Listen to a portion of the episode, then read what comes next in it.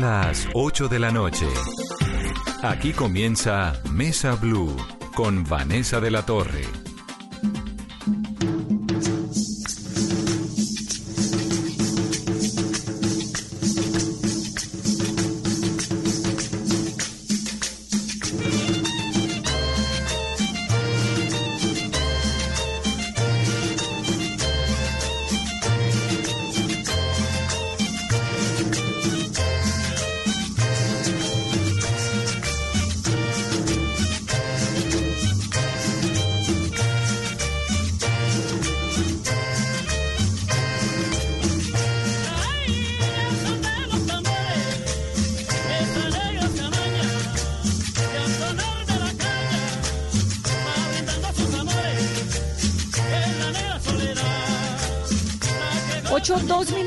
La noche. Bienvenidos a Mesa Blue, numeral Vanessa, los abuelos son. Hemos querido en el programa de hoy, que es jueves, aprovechar que estamos en Semana del Día de la Madre, que hay un montón de noticias y de cosas pasando, pero que los abuelos están en casa escuchándonos, esperando que pase esta cuarentena para poder volver a salir a abrazar a los que tanto quieren.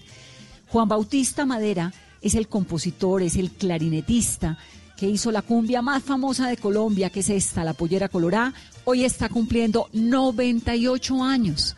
Vamos a hablar en breve con él, vamos a hablar también con un médico geriatra que es el director del Instituto de Envejecimiento de la Universidad Javeriana.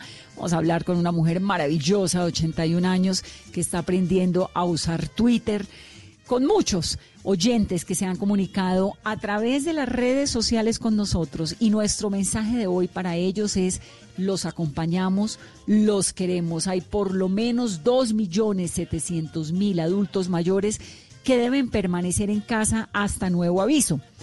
Pueden comprar víveres, pero tienen prohibidas las actividades, no pueden salir. El DANE dice que el 9% de la población de Colombia es mayor de 65 años y hay 36 mil adultos mayores que viven en 1.216 ancianatos de Colombia. Muchos de ellos están solos. Muchas abuelas no tienen quien les diga feliz Día de la Madre este domingo y muchos no son abuelos. Lo que pasa es que a nosotros nos pareció bonito meterle lo de los abuelos son. Hay un par que les parece hartísimo que les digan abuelos porque no son abuelos, pero a ellos también los saludamos en este día numeral. Vanessa, los abuelos son Carolina, 8 y 3. Vanessa, buenas noches. Muchos comentarios a esta hora de nuestros oyentes. Escribe Candela Viva. Vanessa, los abuelos son una ventana de la luz en el alma, los ojos de la sabiduría, la representación del amor puro. Mi abuela, la jardinera, cuidando sus plantas y nos manda su foto. También nos escribe Vanessa, los abuelos son nunca en pasado, nunca eran. Los abuelos son la salvación, donde no da miedo ni falta nada. La abuela maestra nos cambió la vida a todos y me enseñó a leer. Me acompaña.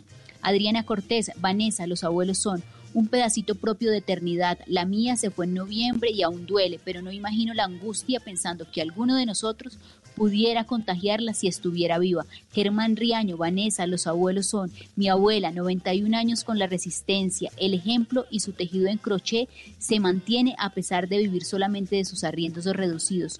Un país que descuida a sus abuelos no tiene legado histórico que le dé sabiduría y soporte en el futuro.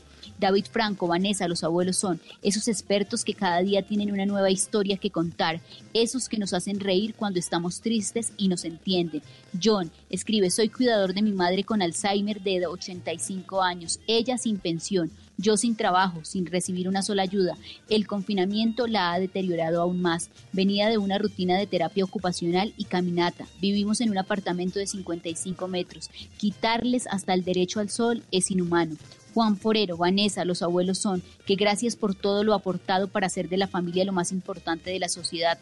Ellos siempre lo tuvieron claro. Gabriel Zapata, los abuelos son los que marcan en nuestras vidas lo más lindo del amor de abuelo. Ese amor es grande, sincero, auténtico, sin condiciones, ejemplar y lo más lindo, protector y educan sin regañar. Son algunos de los comentarios, Vanessa, que estamos recibiendo a esta hora con nuestro numeral Vanessa, los abuelos son y también nuestra línea habilitada en Mesa Blue 652 8527. 652-8527. Si usted quiere enviarle un mensaje a sus abuelos, a su mamá, a quien quiera, llámenos y aquí los escuchamos en el día de hoy. Las noticias son amargas. Hoy hay casi 500 casos nuevos, 497. Se hicieron 4.242 pruebas. Ayer hubo 346 casos, es decir, casi 150 menos casos de hoy con un poquito menos pruebas que hoy, con 200 pruebas menos, 4.005. El martes, que es el día de más casos, 640 casos con 4.076 pruebas. Van aumentando las cifras del COVID-19 en Colombia. Eh, de los 378 eh, fallecidos con cifras al martes, 58 han sido personas mayores de 50 años, 58 ese porcentaje, que es mayor al de otros países, sugiere que la medida de confinamiento para los adultos mayores ha funcionado, ha sido efectiva. Por eso queremos sumarnos a ese mensaje de apoyo, a decirles paciencia, tranquilos. La verdad es que aquí en Colombia, desde que el presidente Iván Duque hace casi dos meses declaró el estado de emergencia y entre sus primeras medidas estuvo el aislamiento obligatorio para los mayores de 70 años, a ellos se les encogió el corazón, a nosotros que no los podemos abrazar también, pero eso los ha protegido tremendamente en comparación con otros lugares del mundo. Así que, numeral, Vanessa, los abuelos son, los escuchamos, esta es su mesa.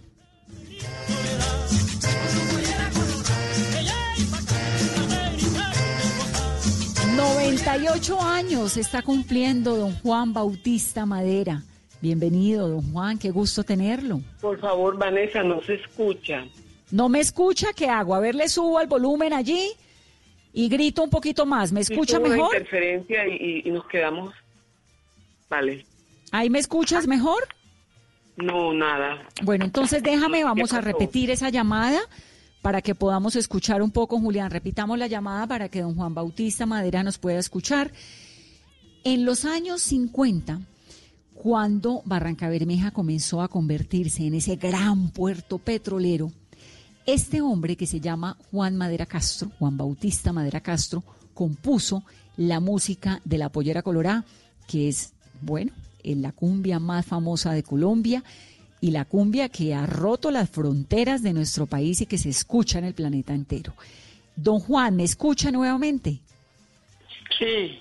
Ahora sí, ¿cómo está? Muy bien, ¿y usted? ¿Y usted cómo está celebrando hoy los 98 años? Felicitaciones. Muchas gracias. Todo, ha sido muy bien. ¿Le dieron regalito? ¿Ah? ¿Le dieron su regalo? No, no, ha sido muy pobre porque es como es. El COVID tiene todo pelado. Pero ¿usted con quién está celebrando el cumpleaños? Sí, sí, sí, yo tengo, no toda la familia, pero sí está todo parte de la familia. Pero ¿cómo, ah. ¿cómo lo está celebrando? Cuénteme qué ha hecho hoy, cómo le ha ido, cuénteme. No, ha sido muy bien. Todo ha sido muy bien a pesar de que yo, yo tengo ya, yo tengo ya 98 amanaques ya encima. Ya no se me puede exigir mucho, pero todavía menos bailé y hicimos muchas cosas. Y usted, ahorita, a sus 98 años, ¿de qué se siente contento? Pero demasiado contento porque yo, yo, este, le pido mucho a Dios, se lo alabo y le doy las gracias por estos pocos de años, esos 98 años que me ha tenido con, con mucha vida pero además porque le debemos a usted la pollera colorá, que le recuerda, me recuerda, usted decía en algún momento que era una morena maravillosa. ¿Quién era la pollera colorá, don Juan? No, no. Es que esas son cosas de que la pollera colorá y esa negra, eso son una cosa ficticia. Porque eso, eso no, esa, esa negra soledad eso no, no existió. ¿Nunca? Nunca existió, eso nunca existió. O sea, porque lo que teníamos era una cubata de apellido Mafugaz. Y uno de esos, no, eso fue vainas mentirosas, vainas mentirosas de, de compañeros, pues, cuando grabamos, grabamos eso. ¿Y usted de dónde sacó Yo- esa música de la pollera colorada? Dígale a su hijo que lo deje hablar, don Juan Bautista, que usted puede hablar solo conmigo. Que no nos moleste, que nos deje hablar. Y es que la pollera colorada, por lo menos el compañero, él me dijo cuando en las grabaciones que se ha estado, la he escuchado mucho, que él dice, busca la vía madera, ¿no? Oh, De la voy. pollera colorada.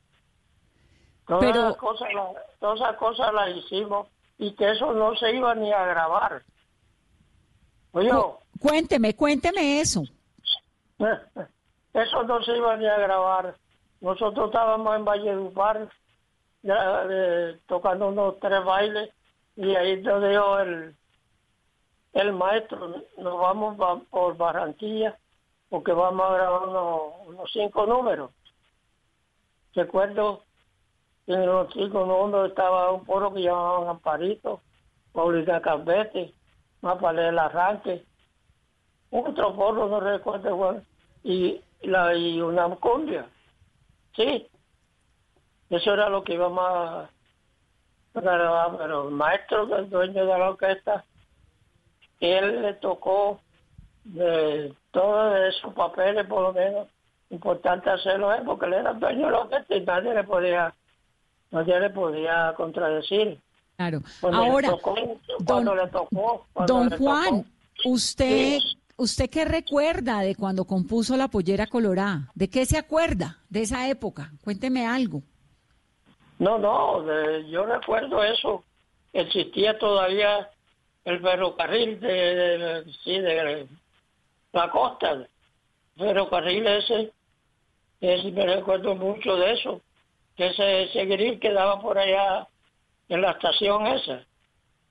Y yo recuerdo mucho de eso, que cuando grabamos eso, y eso fue que, que nosotros íbamos mucho a trabajar, a tocar ahí, cuando estábamos desocupados, íbamos a, allá pues como decían antes, un rebusque por allá.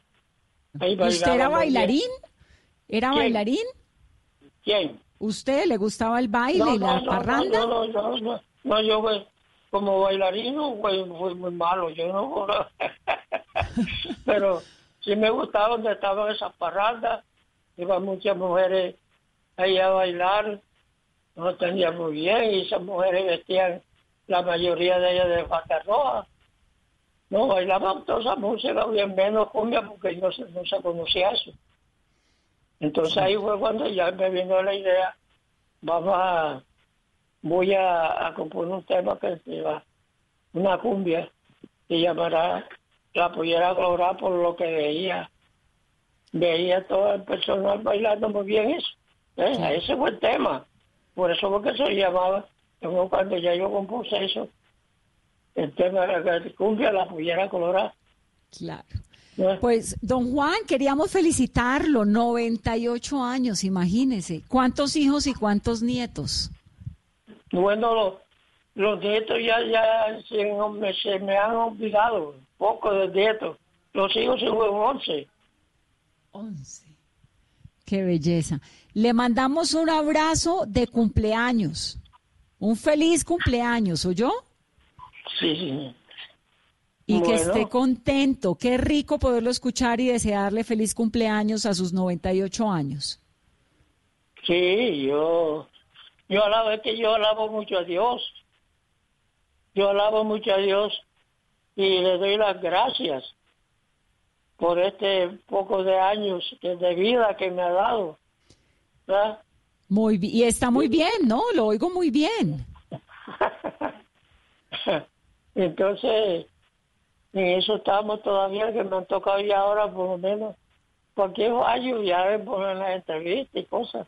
Claro. Y que perdonarla porque son 90, 98 Noven- almanaques que tengo yo encima. 98 años encima. Un abrazo, don Juan Bautista Madera Castro, que es clarinetista. Un abrazo muy grande. Muchas gracias, muchas gracias. Que Dios me la bendiga. A usted también, mi señor. Y, gracias. vamos en otra ocasión a tener otra entrevista. Muchas gracias por todo. Aquí siempre este es su programa. ¿Qué nos quiere decir? Díganos lo que quiera, que esto es, todo el mundo le está oyendo. Lo que usted quiera, aquí lo escuchamos. Muchas gracias, muchas gracias. No, esta es una, pues sí, una casualidad esta cosa, porque hasta ahora que me ha, me ha tocado eso. Claro. Bueno, pues un abrazo, don Juan, don Juan Bautista Madera. Él es clarinetista, él compuso la música, ¿no, Carolina? De esto, pongamos la pollera colorada, que le ha dado la vuelta al mundo. Está cumpliendo 98 años.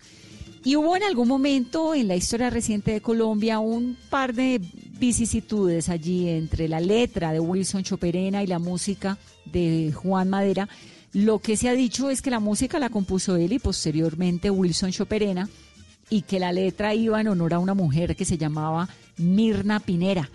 La morena maravillosa, le decían, eso es un poco como la historia de lo que cuenta la pollera colorá, que por supuesto va de historia en historia, de pueblo en pueblo, y no hay una versión oficial, ¿no? Vanessa, y esta canción desde 1963 le ha dado la vuelta al mundo y es considerada como el segundo himno nacional de Colombia. Y hay una anécdota del 5-0 de Colombia-Argentina que en medio de cada gol sonaba era la pollera colorada, Vanessa. Sí, señora, y con esta pollera colorada le mandamos un abrazo muy grande a todas las abuelas, los abuelos, a los que no son abuelos ni abuelos también, a la tía José que nos escucha, a Elena, a mi mamá, a los papás de Carolina, a los suyos, a todos los abuelos y a las abuelas y a los que están conectados a esta hora en Mesa Blue. Son las 8.17.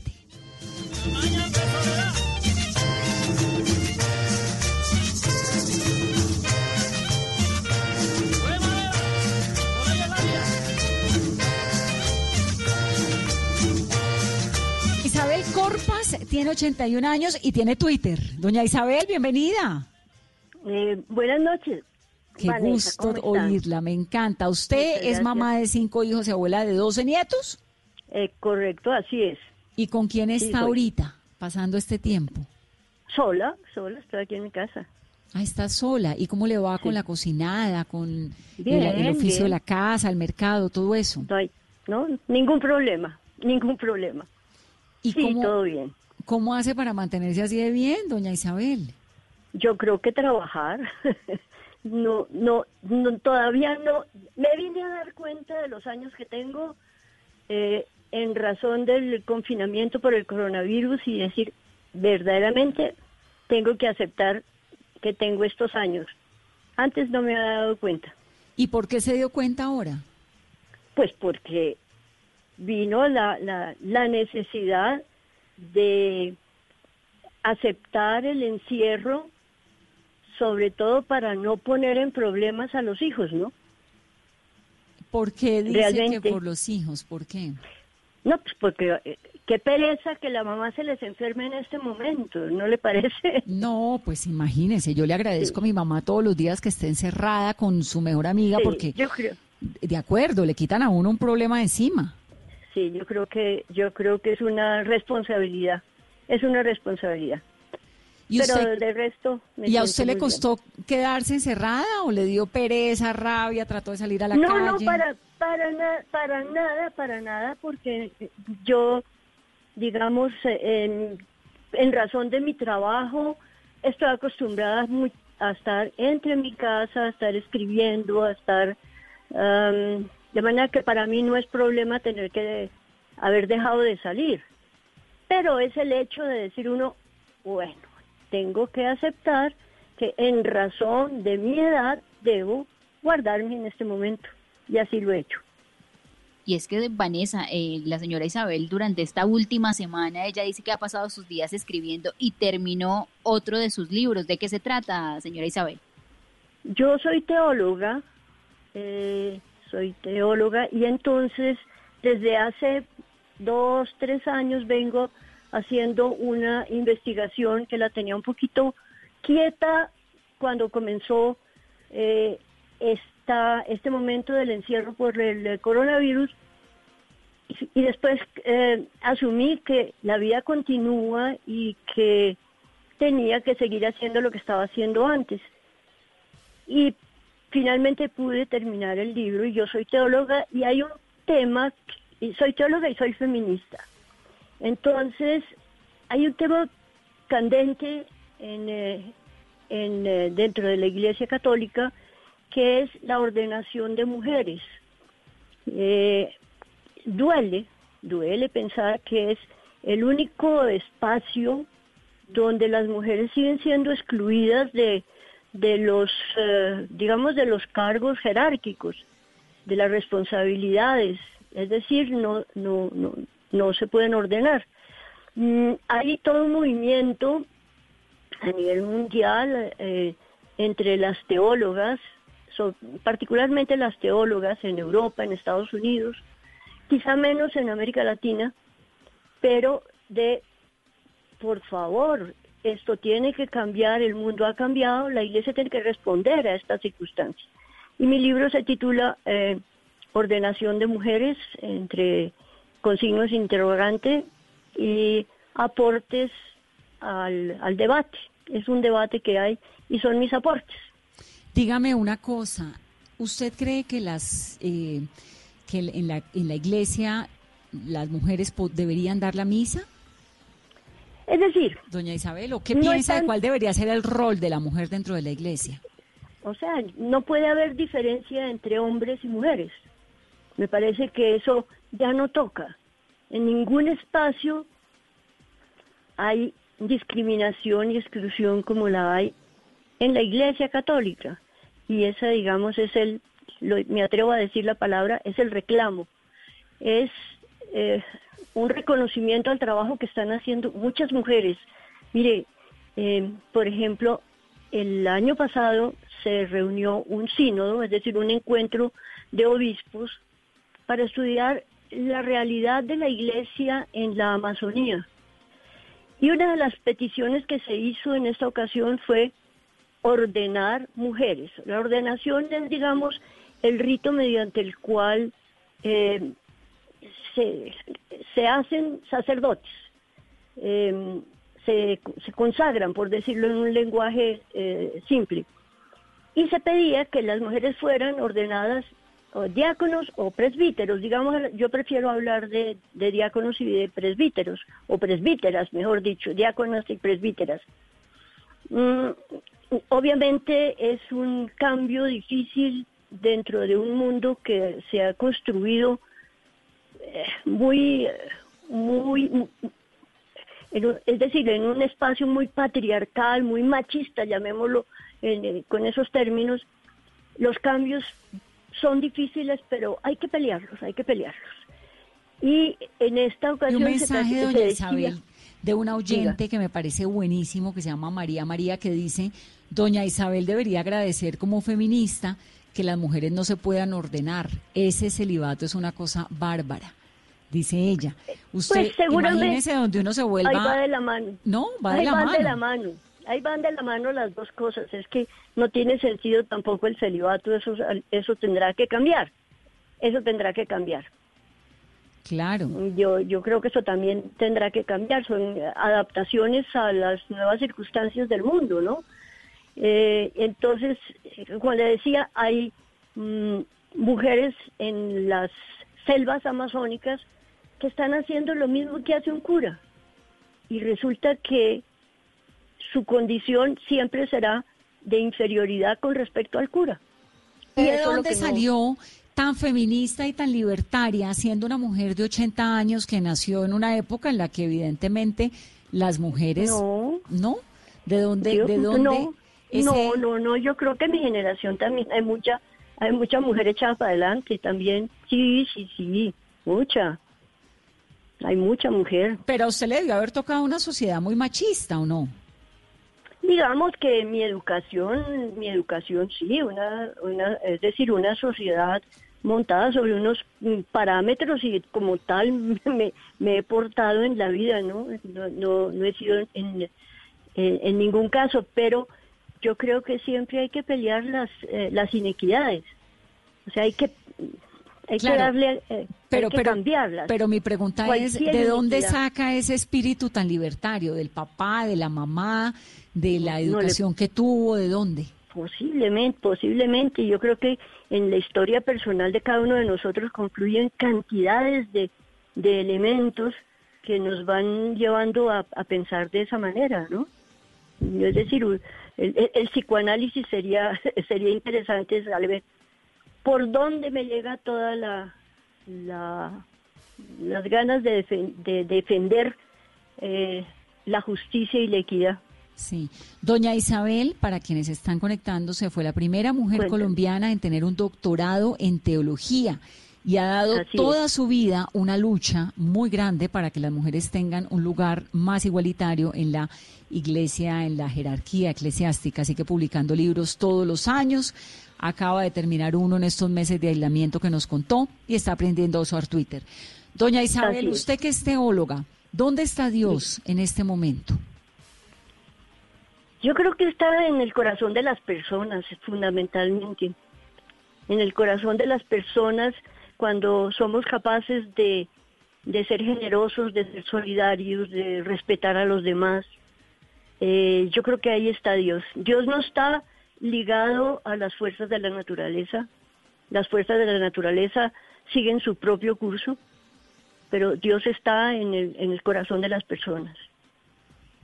Y yo creo que ahí es donde tenemos que, que, sentirlo, porque nos puede cambiar, nos puede hacer mucho más solidarios, mucho más generosos, mucho más abiertos al encuentro con los demás. Yo creo que ahí es donde, donde yo me encuentro con Dios. ¿Y cómo hacer para no perder la fe en estos momentos como de tanta incertidumbre, de tanta zozobra, de tantas preguntas? Casualmente, casualmente es en los momentos de incertidumbre donde, donde se acrisola la fe, ¿no? Eh, cuando hay, hay, hay un hecho prácticamente histórico, ¿no? Eh, que es que cuando los recursos del, del más acá se vienen eh, acabando, se recurre al más allá eh, frente a la enfermedad, frente a la muerte, frente a los fracasos, como que de alguna manera el ser humano se vuelve hacia algo o alguien a quien eh, a quien llamamos Dios.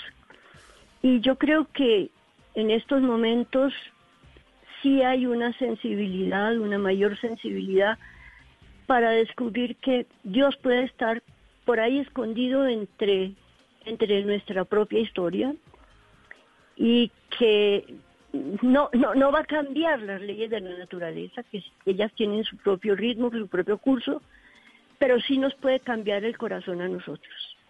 Y, y ahí es donde la fe se vuelve esperanza. Pues doña Así Isabel, a mí me hace muy feliz escucharla. ¿Cuál es el mensaje que usted le quiere enviar a todas esas personas mayores? ¿A usted cómo le gusta que le digan? ¿Abuela, adulta mayor? Isabel, Isabel. no, yo soy abuela de mis 12 nietos. Ese es un, cuento que me tienen mis nietos que a mí me, eh, eh, eh, que me molesta cuando le digan a uno, ay, ya, viene la, la abuela. Yo, la abuela soy, yo soy abuela de mis, de mis nietos. Digo, y lo he escrito varias veces, que la abuelidad es un parentesco y no una edad. Eh, pues yo soy vieja, soy anciana, soy tercera edad, como yo diría cuarta edad, ¿no? Eh, pero me llamo Isabel. Pero, pero a usted le, le molesta o le incomoda de alguna manera que le digan abuela, porque esto, la, usted sabe que hay un debate, ¿no? Entre si uno les dice abuelos, adultos mayores. Mm, eh, yo que- pa- participo en el debate, participo en el debate con esa frase que le acabo de decir. le gusta Isabel. La, abue- la abuelidad es un parentesco, no es una edad. Como de- eh, eh, eh, estaba diciendo al principio del programa, que hay gente que, que no es abuelo y le dicen abuelo.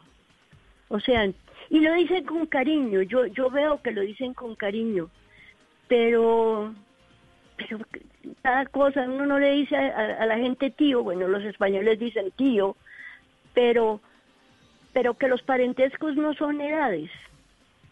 Sí, entonces es, es, una simplemente una, una disquisición, un, un, de- un debate.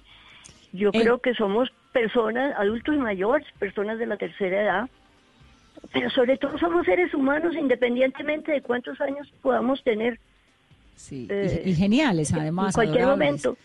Y qué Y- dicha contar y con su no- sapiencia y con la, la experiencia de, de- de ustedes, doña Eh, Isabel. pues sí, y de, to- y de todas las personas que hemos acumulado experiencia. Eso es lo que acumulamos, las personas mayores. Sí, señora. Pues un abrazo muy grande le mando. Gracias, Vanessa, Y- gracias, Vanessa, muy querida.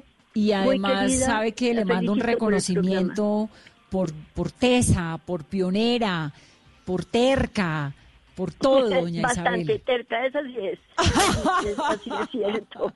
Gracias, Vanessa. Terca, pero se queda en la casa como toca, que es lo que toca. No, Muy toca, bien. sí, eso sí, ¿no? Eso, así tiene que ser. Un Eh, abrazo. me- gracias, gracias. Eh, buenas noches. Buenas noches, Isabel Corpas de Posada, arroba Isabel Corpas, síganla, tiene 81 años. Vamos a hacer una pausa rápida, pero al regreso, ¿hay un secreto para mantenerse uno así? ¿Qué tal uno llegar a los 81 años con esa lucidez, a los 98 con esas ganas de música? Eh, ¿Qué hacer con los recuerdos?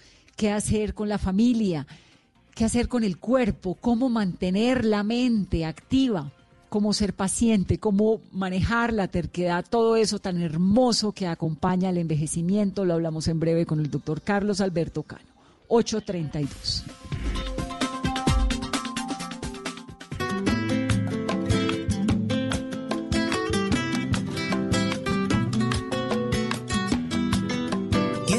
Sepas que mi corazón en toda situación te va a querer. Que cuando te miro siento el amor más grande que puede haber en mi ser. Quiero que sepas que quererte a ti me nace de forma muy natural. Que tu existencia es lo mejor que a mí en esta vida me pudo pasar. Y aunque me esté quedando sordo, y aunque me esté quedando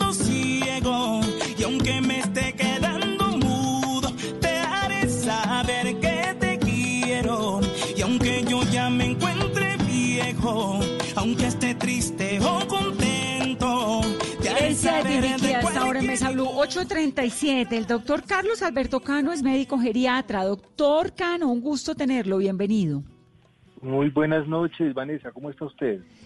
Bien, pues me la paso. Quiero que sepa que ahora que está uno con esta situación, entonces se la pasa uno diciendo, ¿cómo hace uno para prolongar un poquito la vida? Para mantenerse bien como el maestro de los 98 años, como la señora Isabel.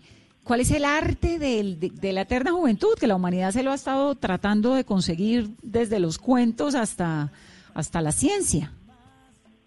Pues realmente la pregunta es compleja porque uno no tiene la fórmula la fórmula mágica, pero sí sabemos desde luego que hay dos eh, recomendaciones dadas por quienes han logrado todo esto. Primero, vivir cada momento de la vida con plenitud y al máximo de disfrute y por supuesto mantener estilos de vida saludables que nos puedan dar esa oportunidad de vivir en las mejores condiciones el máximo de años posibles, pero siempre disfrutando cada etapa de la vida, por supuesto. Ahí quizás está la clave. disfrutando. Y físicamente, el cuerpo, ¿cómo se mantiene medianamente ágil? Digamos que eh, existen como muchos imaginarios y muchos mitos de lo que es la vejez. Lo primero usted lo ha visto con la entrevista que ha hecho usted a, a la señora Isabel, de efectivamente la situación es la funcionalidad del ser humano. ¿sí? Y, la, y, y- la funcionalidad del ser humano está dada por la, por, por, por, por la unión de muchos factores que tienen que ver con la parte física y cognitiva, y que desde luego pues todas ellas nos deben llevar a tener esa, es- esa realidad de tener una buena funcionalidad en cualquier etapa de la vida, pero especialmente en la vejez. Le doy un dato interesante. Eh, eh, algunas personas intentan eh, imitar a los viejos desde el teatro o desde las artes o de, muchas formas y lo que imitan es a una persona con enfermedad de Parkinson, ¿no? Pues lo, lo, ponen con una voz gutural, agachado, tembloroso, pero nunca pues, son capaces de imitar a alguien de 80 años, pues porque en Colombia los estudios que tenemos y que nos hemos hecho en varias frentes, entre ellos el estudio de salud y bienestar, envejecimiento en Colombia, encontramos que el 55% de las personas de 80 y más años están perfectas y tan solo el 5% de estas personas tienen alguna limitación funcional que les crea dependencia o cuidado de otros. Es decir, que si pudiéramos imaginarios en personas de 80 y más años, que son edades avanzadas, pues realmente podríamos decir que la funcionalidad la, la han logrado todas estas personas y viven bastante independientes. Eso es una muy buena noticia y es por supuesto una, un objetivo y una meta que quisiéramos ponernos todos en diferentes edades para llegar así de bien como están llegando los colombianos a estas edades. Sí. ¿De qué tanto implica, por ejemplo, usted decía, bueno, sentirse bien, pero qué tanto implica el ejercicio, el cigarrillo, el vino, en mi caso, ¿no? Que me preocupa un montón. Eh, el, sí. Pero luego pienso en Chabela Vargas y digo, bueno, no, estamos tan graves. Chabela Vargas estaba muy bien, siempre fue muy coherente. ¿Qué implica todo esto? El, lo que uno come, el aceite de oliva, no sé. claro, sí, hay, hay, hay, muchos, hay muchas hipótesis y hay mucha especulación, así como hay tanta, tanta información como la tenemos en el COVID, por ejemplo, estamos ya saturados de tanta información que no sabemos qué es verdad y no es verdad, pero digamos, si nos ceñimos a lo que la Organización Mundial de la Salud eh, ha, recomendado en lo que han llamado la década del envejecimiento saludable 2020-2030, podríamos decir que hay cinco pilares fundamentales para llegar y mantenerse funcional en esa etapa de la vida. El primero de ellos tiene que ver efectivamente con la actividad física y la funcionalidad, como usted lo ha dicho, el ejercicio. El ejercicio, la actividad física es una clave impresionante, donde hay muchos tipos de ejercicio, el aeróbico, ese de sudar, pero también el de resistencia, de levantar pesas por decir algo, equilibrio y estiramiento. Ese es el primero. El segundo tiene que ver con la nutrición, una nutrición balanceada donde efectivamente con la edad tenemos menos requerimientos calóricos, pero más requerimientos de proteínas y proteínas de alto valor biológico como los huevos, la carne, la leche, en fin. El tercero tiene que ver con la capacidad de modificar el estado de ánimo. La depresión como tal es modificable e intervenible y tiene muchos factores externos que nos llevan a superarlo. El cuarto tiene que ver con la nutrición, perdón, con la audición y la visión que son dos elementos importantísimos. Quienes tengan deprivación visual o auditiva las pueden corregir perfectamente y pues por supuesto la última de todas ellas que es el gran reto que hemos tenido todos a través de la vida es evitar la demencia en etapas avanzadas y ya hay publicaciones interesantísimas como por modificaciones de estilos de vida podemos evitar hasta en un 40% la posibilidad de tener una enfermedad de Alzheimer, entre otros tipos de demencia. Así que ese es un buen resumen, Vanessa, de cómo poder lograrlo. Dentro de la dieta quiero recordarle que eh, eh, el, vino o, el alcohol en un consumo leve, pues es un dilema de responsabilidad social porque uno no puede recomendar jamás alcohol pero sí hay que reconocer que muchos estudios europeos en poblaciones que culturalmente lo usan, hay claros beneficios del consumo. En este, en, este programa nosotros nos pasamos recomendando el vino porque además nos encanta y nos parece que nos ayuda a estar más contentos, más tranquilos y que una copita al día no hace daño. Así que doctor, usted bien pueda. Sí, siempre y cuando no estén manejando, es cierto. sí, manejando nada. nada, nada. claro que sí. Ah, bueno, pero entonces sí es verdad que tiene un par de propiedades. Pero bastantes, por supuesto, y sobre todo en las posibilidades antioxidantes. Hay, hay un concepto que podemos manejarlo fácilmente dentro de todo el conocimiento de lo que es la salud y la enfermedad. El envejecimiento está asociado a mayor riesgo de algunas cosas, entre ellas el COVID y otras, y uno se pregunta por qué. ¿Por qué la gente mayor tiene mayor, eh, más riesgo? ¿Por qué la gente hipertensa? ¿Por qué los fumadores? ¿Por qué los hipertensos? Es porque todos tienen un factor en común, que es la inflamación. El proceso inflamatorio per se, agudo o crónico, pero en este caso crónico, por la propia edad y esto es un factor de riesgo importante. El vino y otras sustancias, entre ellas lo que hemos dicho, el ejercicio, la dieta y, y muchos otros factores son antioxidantes y son situaciones que han demostrado que tienen un poder antiinflamatorio importantísimo, incluso en personas diabéticas y en otras personas que tienen otro tipo de patologías crónicas, pues ese tipo de actividades no farmacológicas que son antiinflamatorias, antioxidantes, desde luego han demostrado tener un poder importantísimo relacionado con el envejecimiento saludable. Doctor, y el estado de ánimo eh, como parte del envejecimiento también es clave. Por ejemplo, ¿qué recomendaciones cuando aparecen los primeros achaques? Porque muchos de los adultos mayores están perfectos y les dicen o les dan un primer diagnóstico y hasta ahí les llegó la felicidad, la tranquilidad y la alegría. Claro, yo creo que la capacidad del ser humano y la resiliencia que tenemos nosotros, una palabra muy utilizada en estos días, pues realmente nos da esa capacidad de adaptación esa capacidad que tenemos los seres humanos de superar situaciones difíciles. Entonces, pues ese estado, ese estado del ser humano donde tenemos retos en todo momento, donde tenemos situaciones y, problemas durante toda la vida, ya sean psicológicos, físicos, emocionales y sociales, siempre debemos tener esa posibilidad de levantarnos y por supuesto superar estas situaciones. Eso es una situación del ser humano como tal. Los seres humanos somos altamente resilientes y somos capaces de salir adelante en muchas circunstancias. Los colombianos especialmente y los adultos mayores han demostrado una gran fortaleza. Fíjese usted que a pesar de que las personas que, se, que, por ejemplo en esta crisis se están afectando son los mayores, mientras en Colombia se mueren 10 personas al día, por ejemplo, del COVID, sí, en Europa se están muriendo y están felices porque solo tuvieron 300 muertos. Es decir, que realmente nuestra población está haciendo unos esfuerzos enormes por eh, eh, cuidarse, por estar bien, y no solamente en esta circunstancia, sino en el transcurrir vital de todos los colombianos y los adultos mayores que han sido el eje fundamental de nuestra sociedad. Usted mire que, por ejemplo, eh, los abuelos o los ancianos siempre han sido los pioneros en poder mantener la familia y son los que le han dado el apoyo a los hijos, a los nietos, siempre han sido cuidadores y han demostrado y siguen demostrando que tienen esa fortaleza como parte de la sociedad. De hecho, en Colombia el 99% de los adultos mayores viven con su propia familia y están dentro, incluidos dentro de las dinámicas de familia.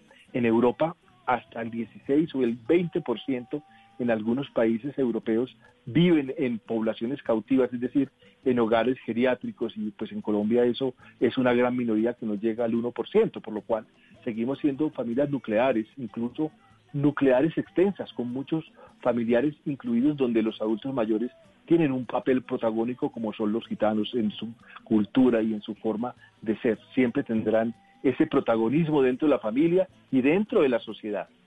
Que es una ventaja lo de las pocas casas, porque en, países como en Italia y en España ha sido muy lamentable, ¿no? Los efectos que ha tenido el COVID-19 en, en, algunos lugares, pues en ancianatos, donde no han podido casi que controlar la, reproducción del COVID-19. Doctor Carlos Alberto Cano, que es médico geriatra, que es director del Instituto de Envejecimiento de la Pontificia Universidad Javeriana. Usted tocaba ahora un tema sobre la demencia, que me parece importantísimo resaltarlo, reiterarlo. ¿Hay alguna manera de mantener eh, durante el envejecimiento, pues que es un proceso natural, la demencia ausente? Sí, mire usted que, digamos, eh, yo, pues una de las grandes temas que tenemos los geriatras y más en nuestra área donde trabajamos y hemos trabajado con demencias durante toda nuestra vida profesional, le puedo decir que hay una publicación científica que se llama la Lancet, Lancet de la revista Lancet Commission, que es muy bonita esa publicación porque hace un, un, estudio de cómo desde que nacemos podemos evitar la demencia y, y muestran cómo, por ejemplo, si somos pequeños y tenemos una buena nutrición, si somos personas de una edad mediana, y tenemos problemas visuales o auditivos o el control de la obesidad, de la diabetes, de la hipertensión, el no fumar, estoy dándole la lista de cómo aparece allí en la publicación, y el control del colesterol, los triglicéridos y otras enfermedades, pueden entre todas ellas, sumando la educación, me faltó con un impacto altísimo, el nivel educativo hace que desde luego la posibilidad de tener esta enfermedad desaparezca. Mire usted un estudio súper lindo que para todos nuestros oyentes es fácil de entender.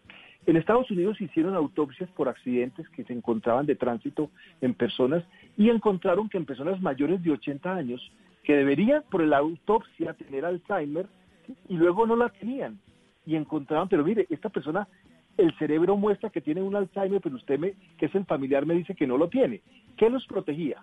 El nivel educativo, el primer lugar, es decir, tener una mente activa y productiva, es el principal protector y, por supuesto, el control de enfermedades crónicas. Esos dos factores han hecho en Estados Unidos, en este momento, donde deberían tener una IC epidemia local ¿sí? de enfermedad de Alzheimer, pues realmente no está gracias a todas esas medidas preventivas. ¿Por qué no aplicarlo en nosotros mismos? ¿Por qué no tener nosotros una buena nutrición, una actividad física? Por supuesto, evitar factores de riesgo que son indeseables para la sociedad y especialmente tener una mente activa y productiva como lo es doña Isabel y otras personas que tienen esa mente especialmente productiva haciendo lo que entre comillas podríamos llamar ejercicios mentales, tener esa capacidad mental de hacer crítica, de ser participativo en la sociedad, es la principal intervención, es la principal vacuna, palabra de moda, para prevenir la enfermedad de Alzheimer. ¿Cuál es la sugerencia, doctor, ya para terminar, para quienes están en este momento, para los dos lados, para quienes están en este momento, pues en este confinamiento de la cuarentena, que son mayores, cómo llevarla, y también para los familiares. Mire, la cantidad de mensajes de amigas mías, por ejemplo, ahora, porque el domingo es el Día de la Madre. ¿Qué hago? ¿La puedo ver? ¿La puedo visitar? ¿La llamo? ¿Qué hago? ¿Cómo manejamos los hijos, los nietos, los sobrinos, los amigos de los mayores esta situación que tiene esa carga emocional tan compleja?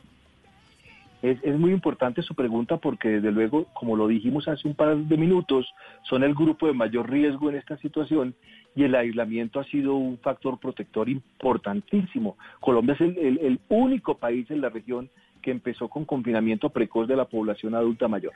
Pero las recomendaciones son, pues si usted está conviviendo, porque como lo dijimos que las familias conviven con los adultos mayores, eh, entonces pues usted intente y busque mantener y protegerlos con el aislamiento social y por supuesto con los controles de las medidas preventivas. ¿Eso en qué se traduce en español y en castellano? Primero, que usted no busque evitar un contacto directo con ellos. Yo quisiera abrazar a mi mamá que tiene 84 años, que está estupenda y que ha sido la más adherente. Y desde que yo empecé con esta parte, sobre todo en la primera presentación con el presidente que estuve allí acompañándolo, en la, explicación de cómo mantener a los adultos mayores lejos de estas posibilidades de enfermedad, pues está en poder mantener esas normas. Es decir, tener a mamá a más de dos metros de, de distancia es una recomendación, incluido el Día de la Madre. Eso no quiere decir que no la podamos querer, amar, por supuesto. Si ustedes pueden utilizar las técnicas como el teléfono celular, como las telellamadas y otras, háganlo, pero si ustedes están en casa con ellos, busquemos mantener esa, esa distancia social, porque los que están saliendo a la calle, porque se está reactivando la parte laboral, pueden traer el virus. Y esa situación va a ocurrir. Pero de todas maneras, si nosotros mantenemos el lavado de manos, el aislamiento social, que es esa distancia, más no física porque es emocional también, y por supuesto la mascarilla, por lo menos en esta época, es importante. Yo quisiera terminar diciéndolo algo importantísimo. Hay un efecto que han dicho que se llama el efecto rebaño. Realmente el efecto rebaño que se presenta en la sociedad es cuando como un rebaño todos nos juntamos en la familia o en la casa y nos vamos transmitiendo las defensas que podemos adquirir contra enfermedades, entre ellas el COVID, las personas que se han ido curando de COVID, que ustedes ven en los informes, hay tantos curados, esas personas van a hacer un efecto rebaño inmunológico para protegernos a los que no hemos tenido la enfermedad y tarde que temprano vamos a ir acumulando ese conocimiento inmunológico para los que no hemos tenido la enfermedad si nos llega a darnos de más leve y por supuesto podemos, entre comillas, tener unas defensas naturales, no de vacuna, por la sociedad. Y eso lo traeremos día a día. Pero en resumidas cuentas, la, la, las recomendaciones es, sigamos manteniendo el afecto, la comunicación es fundamental, podemos expresar nuestros sentimientos diciendo que les queremos, les amamos, pero por supuesto el contacto directo, por lo menos cuando tenemos ese contacto con el exterior, evitémoslo y así podremos disminuir esa posibilidad de que la población más vulnerable se contagie de esta enfermedad que tarde que temprano aprenderemos a manejarla y la dominaremos. Y ahí Estoy vamos, doctor Carlos Alberto, un gusto tenerlo, un abrazo y muchas gracias. A usted y a todo su grupo. Muchas gracias. Una feliz noche. Una feliz noche. 8.54. Nos queda muy poquito tiempo, pero no queremos dejar de hablar con nuestros invitados, oyentes de hoy. Rápidamente, doña Rosalba Reynoso tiene 74 años. bachiller a los 53 y se graduó de psicología a los 66 años. Doña Rosalba, un gusto y feliz día a la madre de una vez. Gracias, Vanessa. ¿Y usted por qué le dio por estudiar hasta los 53 años?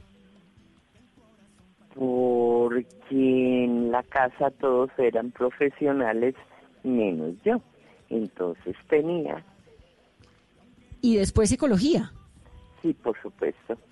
¿Y por qué no había estudiado antes? Porque no había habido la posibilidad, porque yo quedé huérfana a los seis años y mi tía se descuidó. Claro. Doña Rosalba, ¿y cómo está viviendo este confinamiento? Muy bien, bendito sea Dios, siendo juiciosa, obedeciendo, como decía doña Isabel, para no darle problema a los hijos y haciendo caso y disfrutando cada día el momento que viene y, y ser feliz, riéndome. ¿Y está tranquila? ¿Con quién está? Estoy con mi hija. Bueno, está acompañadita. Pues un abrazo, doña Rosalba. Queríamos saludarla rápidamente y decirle que esta es la mesa blue de ustedes, que nos encanta saber y tener esos abuelos, esos papás, esos tíos que están allí acompañándonos en la distancia. Esta es una noche para ustedes. Un abrazo. Igualmente. Gracias. José Matallana es oyente, don José. Mucho gusto, Vanessa. ¿Cómo te va? ¿Qué has hecho? Bien, ¿usted cómo ha estado? Divinamente aquí soportando la soledad que el chico no está guardado. ¿Cómo ¿Y, te va? ¿Y cómo está y dónde? ¿Con quién anda? Bueno, yo ando recluido hace cuatro años en un fabuloso hogar geriátrico de Padre Quitián. Maravilla, maravilla. Aprovecho el espacio como hacer los ciclistas para saludar a mis amigos María José Ramos, a mi amigo Edgar Páez y mis compañeros de Manuel Garzón, que los momentos más difíciles que he tenido yo en la contratación administrativa, que pedí mi capital por no jalarle a un, a un de contratación, me, me quebraron, pero ahí voy, Vanessa, agradecida con mis amigos, con Villalba, con toda la gente, con mi familia, ahí me hacen soportar mis hijos, mi ex esposa, mi mano derecha, Alicia Parra. No molesto más, cuéntame ahora sí. Usted nunca molesta, don José, y a nosotros nos encanta escucharlo y le agradecemos un montón contar, que nos haya a buscado a, través, además de nuestro teléfono. Díganos, Vanessa, te voy a contar un chisme. cuénteme el chisme. Mi papá, Gregorio Patellana, era un, un patrón en, su- en nuestro pueblo, Fabio Cundinamarca. Resulta que era muy ordenado con sus finanzas y nosotros vivíamos en el barrio La Castellana, que era un buen barrio en esa época como ahora. Pues él se hizo una casa bastante modesta, porque él decía que para rentas aguantaban. Y su primer inquilino fue el famoso Julián Sánchez Maneras, que ojalá se recuerde de Gregorio Batallana, por eso yo conozco de pequeños a los hijos maravillosos de Julio de Sánchez Maneras. Claro, de Producciones G, es tan maravilloso don Julio E como su hijo don Julio Sánchez. Un abrazo, José, gracias por contactarnos en Mesa Blue. Rápido, antes de irnos, doña Nidia Aguirre Mendoza, doña Nidia. noches, ¿cómo está usted, doña Vanessa? Bien, ¿usted cómo ha estado? Qué rico oírla, qué rico que nos llame. Muchas gracias, ¿no? Pues ahí pasándola, pasando esta soledad como tan aburridora, ¿no? ¿Con quién está? ¿Por qué está No, pues ahora con, los, con la familia, pero con todo lo que está pasando tan maluco, ¿no? Sí, pero vamos a pasar esto rápido y volvemos otra vez a los nietos, los abrazos, el cariño, ¿no? Ay, puede ser porque es que en realidad pues uno ni puede salir ni nada porque todo, todo eso, pues que, que yo soy una persona enferma de los pulmones, que no puedo salir y que todo, todo lo que está pasando, imagínese usted. No, pero entonces usted tiene que cuidarse más porque si tiene esa precondición de los pulmones, doña Nidia, guardada. Sí, sí, sí, a mí me dio un Pilas. infarto. No, imagínese, pilas ahí. Sí, señora. Esperemos a que esto pase. ¿Con quién está? Yo estoy con la familia. ¿Quién es la familia? ¿Los hijos? ¿El marido? ¿Quién? Sí, no, mi hijo Mauricio, la nuera, la nieta y yo. ¿Y si la consienten, la cuidan? Ay, digamos que sí. Y dígales que la consientan más y que la cuiden más. Ay, muchas gracias, sí, señora. Le ¿Y usted mandamos co- ¿Y un usted cómo abrazo. está? Bien, doña Nidia, aquí en la casa, También cuidando a mi mamá a la distancia, con las Ah, niñas, claro. con el marido, con esto que está muy difícil, pero Muy vamos a maluco, salir. muy maluco todo. Sí, pero vamos a salir de esto. Pero Le mandamos vamos. un abrazo de su emisora. Esto es Mesa Blue y aquí siempre bienvenida, ¿oyó? Ah, muchas gracias, sí, señora. Bueno, doña Nidia, un abrazo muy especial. Bueno, señora. Feliz noche. Carolina, muchos mensajes, numeral, Vanessa, los abuelos son. Quisiéramos entrevistarlos a todos los que nos han llamado, los que nos mandan mensajes, pero bueno, ya saben cómo es el tiempo. ¿Qué nos dicen? Nos dicen, Vanessa, Esteban, Vanessa, los abuelos son el mejor ejemplo para darlo todo, para sonreír y creer que la vida es hermosa. En estos tiempos nos llenan de esperanza y su mirada brillante nos lleva a soñar y nos manda una foto donde aparece su abuela y sus padres también escriben, Vanessa, los abuelos son, vivo con una de mis abuelas, ella tiene Alzheimer, aunque ella no lo sepa, cada día hace recuerdos para quienes la rodeamos. Algunos de los mensajes, Vanessa, que hemos recibido en esta noche con nuestro numeral, Vanessa, los abuelos son. Vanessa, los abuelos son inspiración, son cariño, son gratitud, son unos consentidores profundos y son esos seres que vamos a ir a abrazar pronto. Cuando decimos abuelos los incluimos a todos, abuelos o no abuelos. Discúlpenos los que no son abuelos si se han sentido eh, calificados y no se sienten abuelos, pero pues la verdad nos pareció que el término era bonito, que reunía todo, después hacemos uno sin hablar de los abuelos. Feliz noche, es Mesa Blue, 9 de la noche. Quédense en casa, cuídense, los necesitamos. Nuestros hijos y los nietos de ustedes los necesitan y nosotros también.